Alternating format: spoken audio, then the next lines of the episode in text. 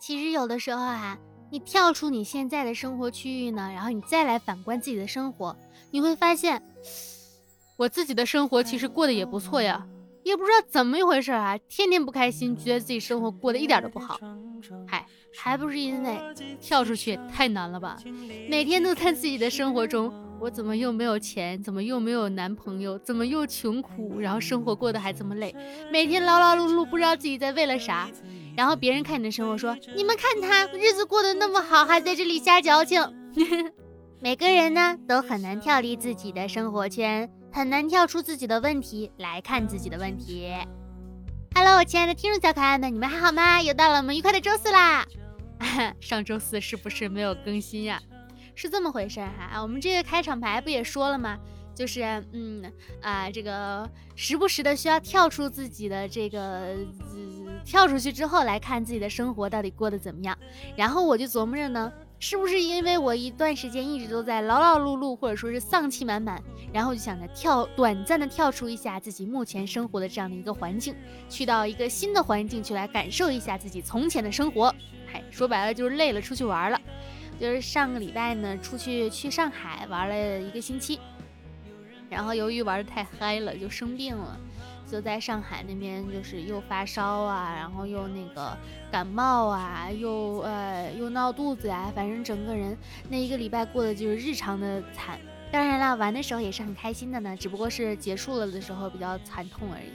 然后这个病也是断断，因为很久没有生过病了嘛，太累了，然后断断续续病了很久之后，嗯，现在终于恢复了身体健康。我一想呢，又周四了，咋又周四了？然后赶紧就回来给大家更新节目。不知道你们有没有发现哈，自从疫情来了之后，你身边那些朋友们好像感冒发烧都比原来少了很多了呢。包括你自己也会觉得很长时间没有生过病了呢。可能是有一种潜意识告诉自己不能生病，不能发烧，然后真的就坚持了很久没有生病，没有发烧，是不是棒棒的？好啦，这里依旧是温馨治愈、正能量、暖心暖胃暖被窝的小电台，我依旧是你们的小可爱呀，嘿嘿嘿。看上周四没有更新，这周四马上就回来更新了，我是不是很棒？如果你敢说不是，我下礼拜还隔。没有啦，没有啦，开个玩笑嘛，哈哈。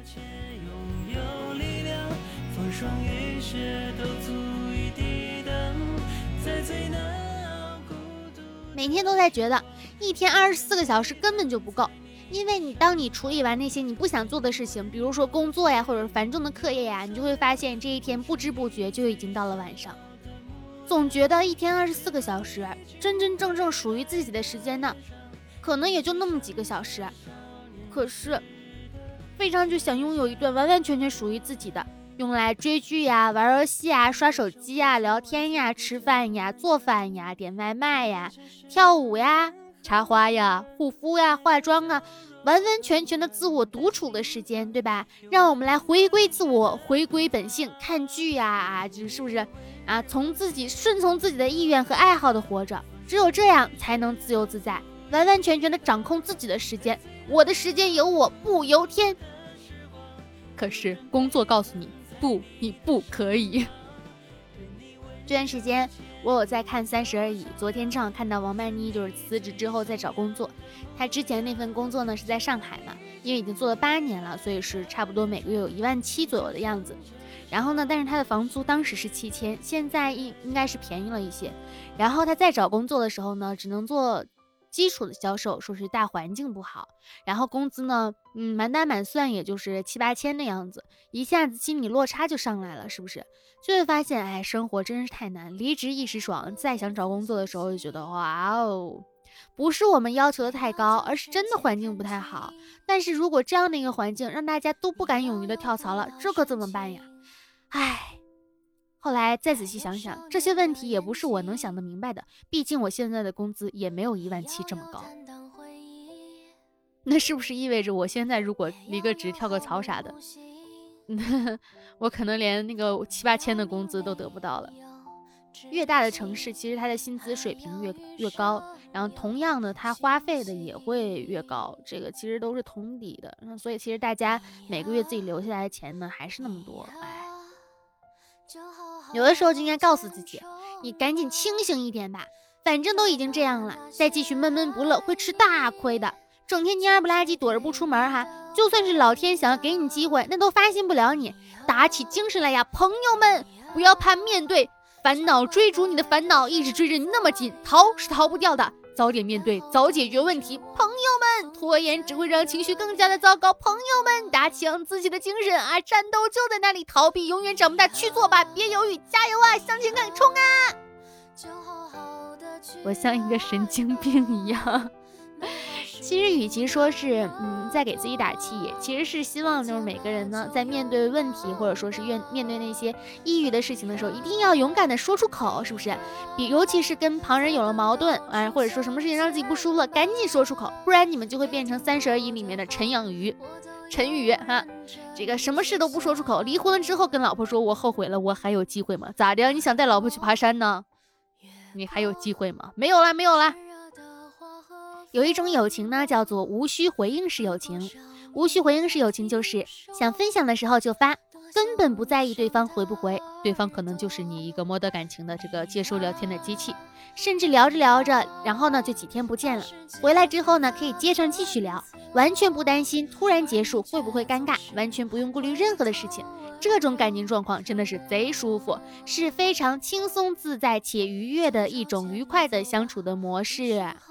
嗯，如果说真的有一个人，你可能跟他各种聊天，然后你要担心他为什么没回你，是不是回了这个跟他回的字数多少，跟你回的字数多少？如果是这样的一种相处模式，那就太累了，就可以啊让自己休息休息，好吧？你给我了一个微笑，我可不可以用一个拥抱还你？你让我有心跳，哎呦，我有声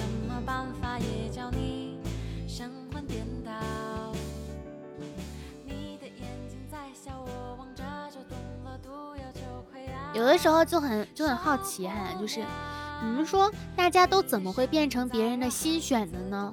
你们都怎么跟别人聊天，聊着聊着，然后就互通心意就在一起了？你们是怎么把喜欢的人泡到手的？你们是怎么做到一见钟情和日久生情的？你们的女朋友、男朋友都是哪里来的？请教我好吗？啊，不要不识好歹，否则别逼着我跪下来求你。不要不识好歹，这是最近网络上的一个梗。如果你身边有人跟你说你不要不识好歹，他其实不是那个意思啊，是因为最近，呃，有人有一个人说是那个我可以，我特别喜欢你的画还是什么的，我可以把它发到还摄影作品，我可以把它发到就是我的朋友圈里呢。啊，真的很喜欢你，你不要不识好歹。就是不知道这位朋友的语文是怎么学的，然后后面就有很多网友纷纷效仿，你不要不识好歹。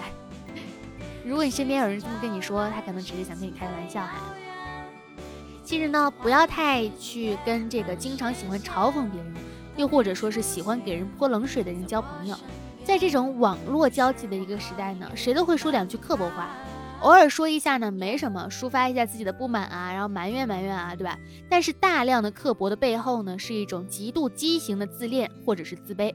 身边有一些人哈，无论是亲人、朋友和爱人，都可以成为他们表现自我的一种方式。跟这样的人有什么真心可以谈呢？这种踩踏着他人来表现出来的有趣，实在是令人讨厌。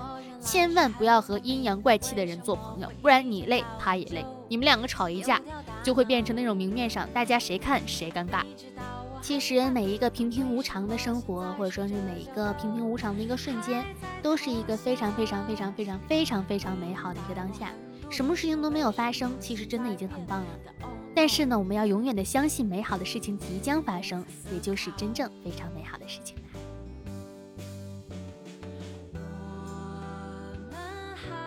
不要走在我的身后，因为呢，我可能不会引路；不要走在我的前面，因为我可能不会跟随。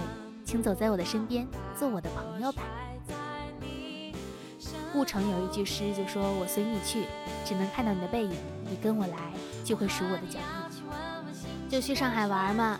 然后呢，我就见了一个我的朋友，就是我们两个就是处于那种，嗯，刚才说的那种无需回应式的友谊。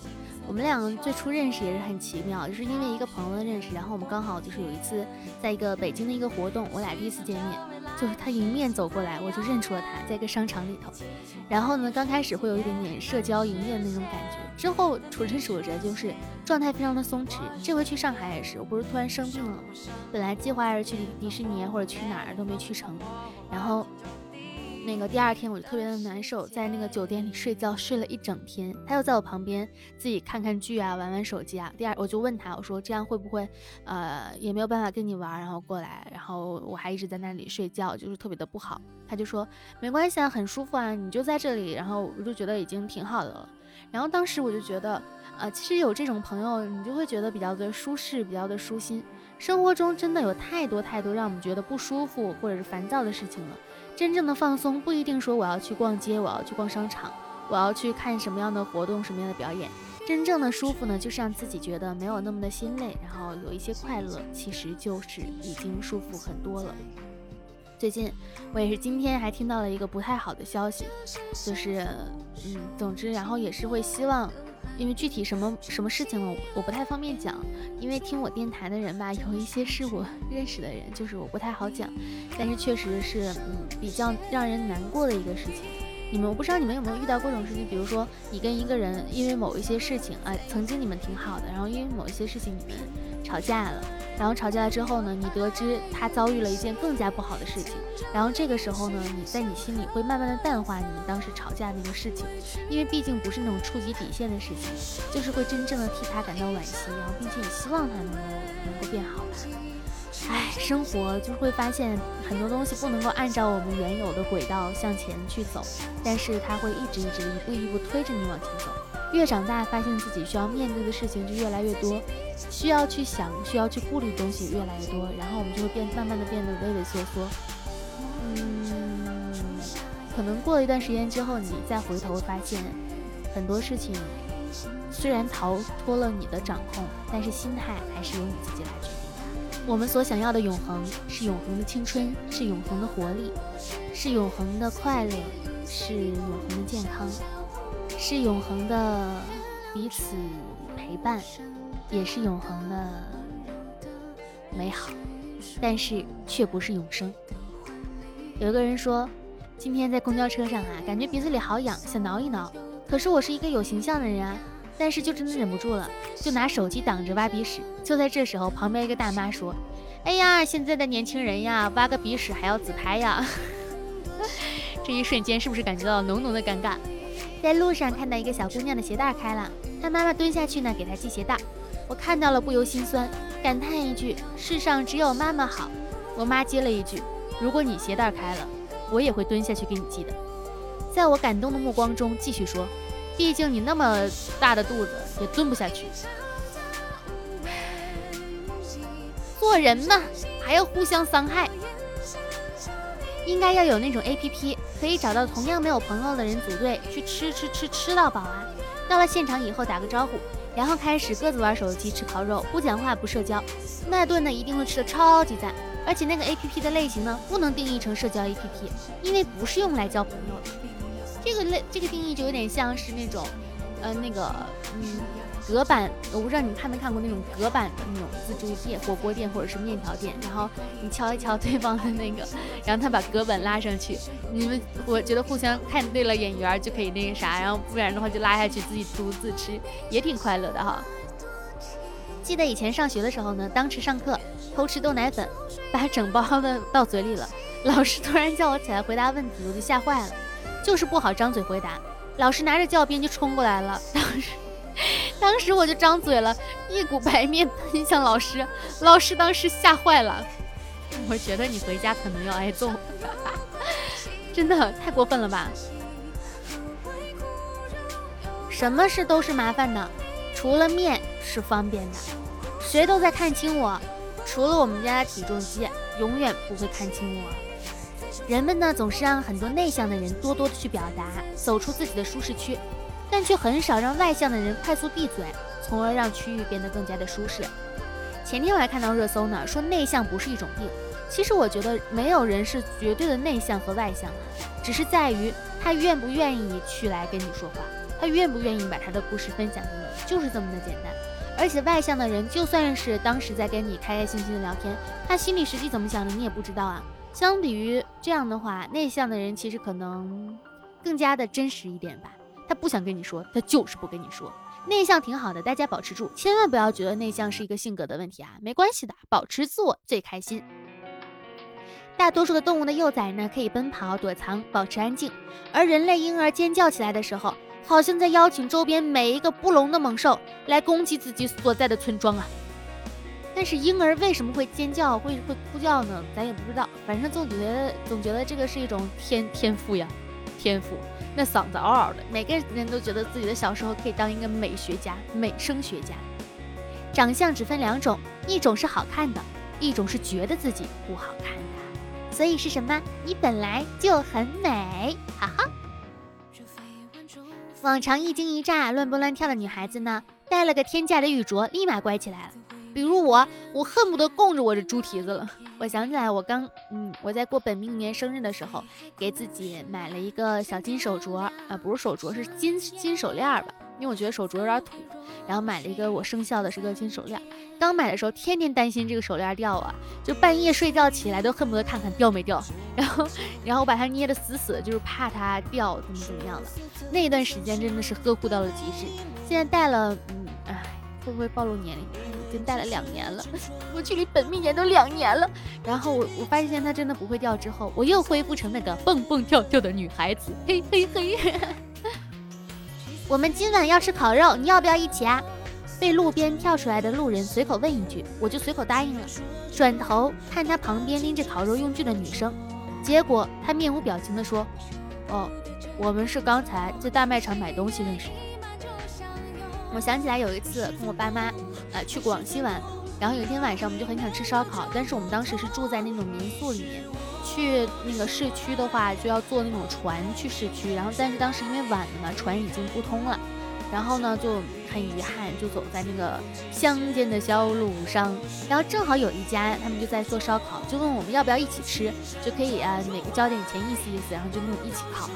当时就觉得这种互相不认识，然后但是一起拼搭子吃饭的感觉也挺棒的。唉，在知识的海洋里，我竟然是条淡水。四岁的小女孩问我。老师，你是从什么颜色的蛋里孵出来的呢？我一想，这是多么可爱的误解呢！一边回答，老师是蓝色的，你呢？结果她一本正经地说：“哎，我是从妈妈的肚子里生出来的哦。”为什么要欺负老师啊？这个老师，我是蓝色的蛋里。最让人感到自己有钱的那一刻，就是可以在空调下面盖着棉被来睡觉，哈哈，真开心。去买西瓜，让熟识的老板呢帮着挑一个。完了之后就问他挑这个有啥秘诀不？老板说你至少要拍打三个西瓜，然后随便挑给一个给客人，表情要充满自信，客人就觉得挑的倍儿好。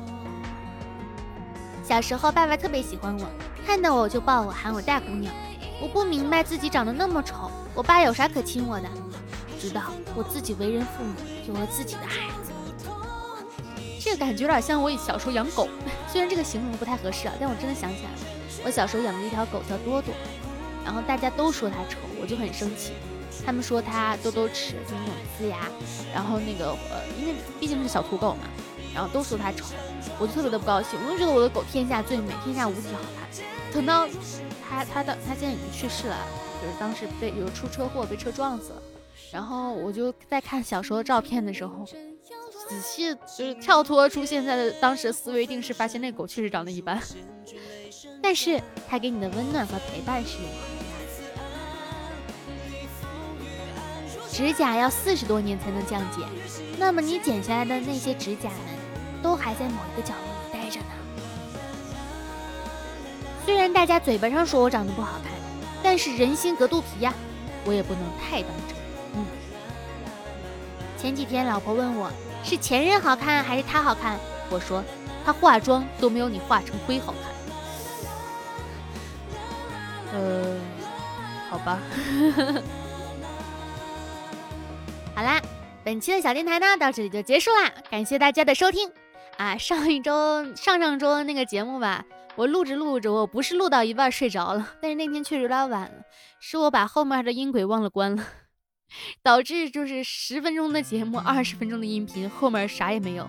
然后今天呢，我就实打实录了二十分钟，就是最近其实，嗯。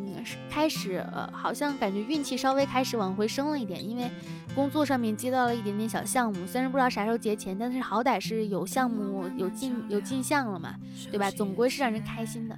但是压力也是非常的大，因为就是我这个房子也快要到期了，也不知道是要搬家还是要续租，哎，穷人穷人越搬越穷，搬一次家耗费一次那个心神劳力。然后我还去买那个盲盒，哈利波特的盲盒。买完之后到家之后，我盲盒找不着了，哎，真是让人费解。我又想起哈利波特里面消失的东西哪里去找？世界消失的东西无处可寻，世间万物无一例外。说到这里又想说了，八月十四号《哈利波特与魔法石》就要重映了，到时候一起去电影院来支持一下呀！反正我要去看，哈哈。啊，压力有点大，心情有点烦，嗯。但是还是希望听到我电台的你们能够开开心心啊！喜欢我的话呢，可以关注我的新浪微博“浮夸的大哥兔小慧”，浮夸的大哥兔小慧，也可以加入我的听众群 QQ 群五二四六三一六六八五二四六三一六六八。感谢大家的收听，我们下周四不见不散，拜拜拜拜！哟，碰了一下话筒，嘿嘿。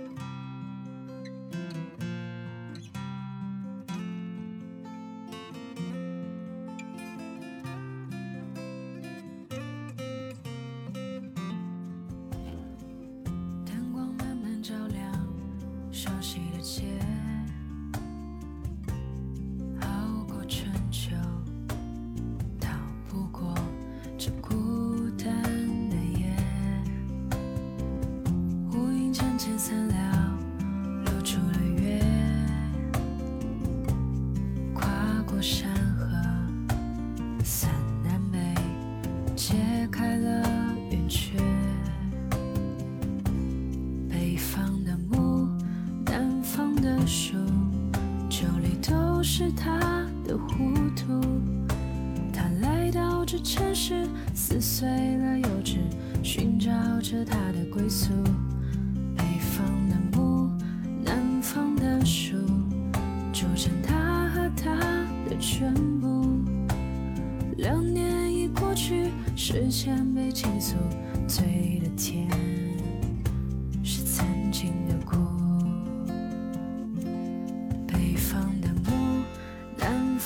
树。这里都是他的糊涂。他来到这城市，撕碎了幼稚，寻找着他的归宿。北方的木，南方的树，组成他和她的全部。两年已过去，时间被倾诉，最。